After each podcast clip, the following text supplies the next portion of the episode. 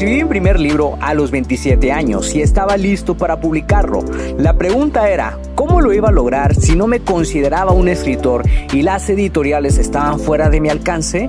He creado este podcast para darte las respuestas que necesitas y las estrategias para lograrlo y asimismo compartirte mis fracasos, aprendizajes y éxitos como autor publicado y emprendedor. Si tienes un mensaje que compartir con el mundo y quieres convertir tus conocimientos, ideas e historias en un libro que la gente lea, sígueme mientras construyo una vida de la escritura. Mi nombre es Checo Martínez y bienvenidos a Vivir de Escribir.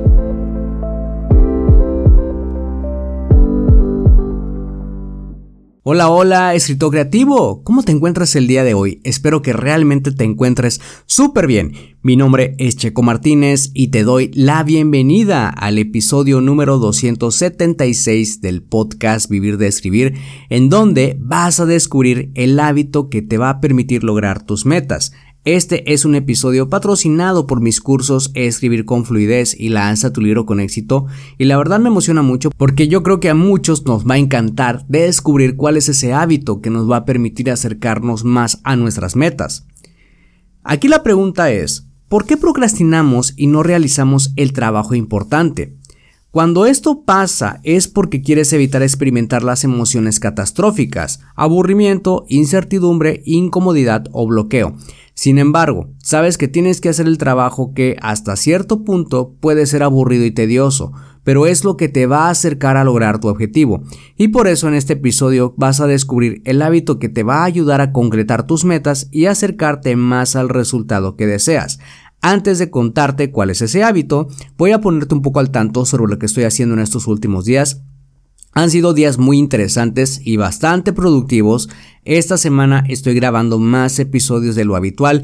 La razón es porque quiero que los suscriptores de Patreon tengan más contenidos disponibles y pues en este caso que también sean exclusivos para ellos. Además, estoy organizando la sesión de preguntas y respuestas de este jueves 7 de septiembre. Estoy usando mis redes sociales para hacer preguntas a la audiencia y poder responderlas en la transmisión en vivo. Me gusta mucho hacer esta actividad y también realizarla en vivo porque realmente disfruto la interacción con la audiencia y eso que tengo una personalidad introvertida. A veces me pregunto si soy alguna clase de vertido. Pero bueno, por otro lado, estoy trabajando en la mejora de los anuncios de secretos del pasado, que lo ha estado haciendo muy bien en cuanto a la publicidad y estoy muy contento con los resultados. Sin embargo, hay algunas cositas que mejorar. Así que ya que te puse al tanto con lo que he estado haciendo, ahora sí, vamos de vuelta al episodio. ¿Qué es lo que evita que comencemos a trabajar en nuestras metas? En mi caso es la procrastinación. ¿Por qué rayos se da esto de la procrastinación? Cuando esto pasa es porque quieres evitar a toda costa experimentar las emociones que salen a flote, cuando haces el trabajo que parece insignificante y aburrido pero sabes que tienes que hacerlo de una forma u otra. Y en estos últimos meses he aplicado mucho el buscar una acción que acompañe a la actividad que tengo que hacer y que me permita realizarla de una forma que me guste. Por ejemplo, las correcciones de mis libros me gustan porque son un proceso para mejorar la redacción y darle fluidez a los textos. Sin embargo, llega un punto en que es tedioso y al final terminas agotado mentalmente. Cada vez que lanzo un libro nuevo, soy consciente de que debo actualizar la línea de tiempo de la historia para que no exista ningún cabo suelto y pueda obtener más ideas a futuro. Voy documentando los eventos por capítulos y fechas, lo que me permite tener un mejor control de todo lo que sucede en mis libros. Cuando estás llegando al borrador final, es posible que cambies cosas y elimines escenas de manera que tu historia funcione y tenga coherencia. Ahí es cuando la línea del tiempo se ve afectada y tienes que actualizar. En esta ocasión decidí realizar la penúltima lectura y documentar a la par. Al principio esta actividad puede parecer algo aburrida e insignificante porque no sientes los avances, pero cuando pasan los días y has logrado un avance diario, te das cuenta de los resultados que se reflejan en la cantidad de páginas revisadas y capítulos documentados. Yo pienso que no hay mejor acción que la repetición diaria para lograr tus metas. Si repites una acción todos los días, por más insignificante que la sientas, te vas a dar cuenta de la bola de nieve creada cuando hayan pasado unas dos o tres semanas. Y esto sucede mucho cuando estás trabajando en una meta como escribir un libro, es decir, los avances de escribir un libro se ven traducidos en palabras escritas. Pero también, por ejemplo, si estás trabajando en una meta como puede ser pérdida de peso, pues esto se ve reflejado en la reducción de tallas. Identifica las metas que quieres lograr y elabora una lista de las acciones que te van a ayudar a concretarlas.